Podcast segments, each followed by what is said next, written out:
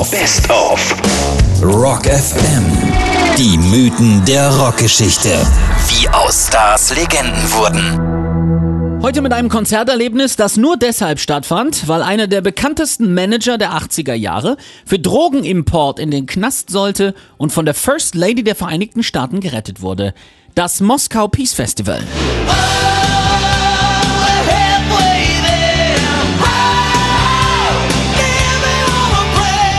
Aber von vorn. Doc McGee hatte sie alle unter seinen Fittichen. Mötley Crew, die Scorpions, Skid Row oder Bon Jovi.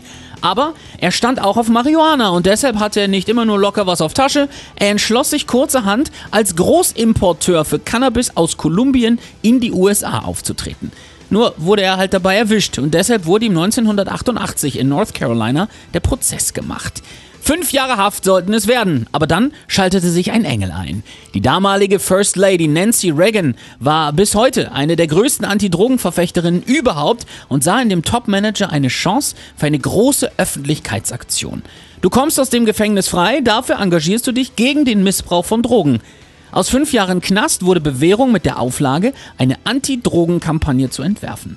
Gesagt, getan. Er ließ seine Kontakte spielen und organisierte das Moskau Peace Festival. Unter anderem eben mit seinen Schützlingen Bon Jovi, Ozzy Osbourne, Skid Row, Mötley Crew und den Scorpions.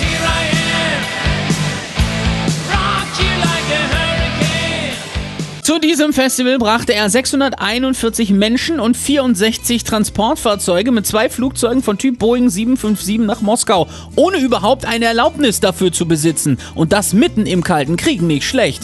Außerdem produzierte er die Fernsehausstrahlung der Veranstaltung und kümmerte sich um die Übertragung in 51 Länder der Welt.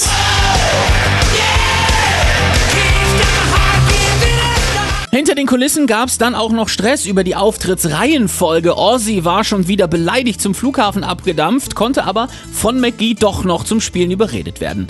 Insgesamt geht dieser Deal in die Geschichte ein als einer der Momente, in denen hart rockendes Entertainment und Weltgeschichte sich als eher widerwillige Gefährten in einem gemeinsamen Bett wiederfanden. Rockmusiker, die ihre gelegentlich lebensbedrohliche Vorliebe für berauschende Substanz nie verhehlt hatten, sollten plötzlich für Abstinenz werben und vor den Gefahren von Alkohol- und Drogenmissbrauch warnen überlebensgroße Egos sich einem guten Zweck unterordnen und der kalte Krieg mit einem Friede-Freude-Eierkuchenfest zu Grabe gerockt werden.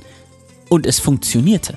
Weniger als drei Monate später fiel die Mauer, das Ende des Kalten Krieges und die Hymne dazu entstand genau hier beim Moskau Peace Festival, denn hinter den Kulissen schrieb Klaus Meine Wind of Change.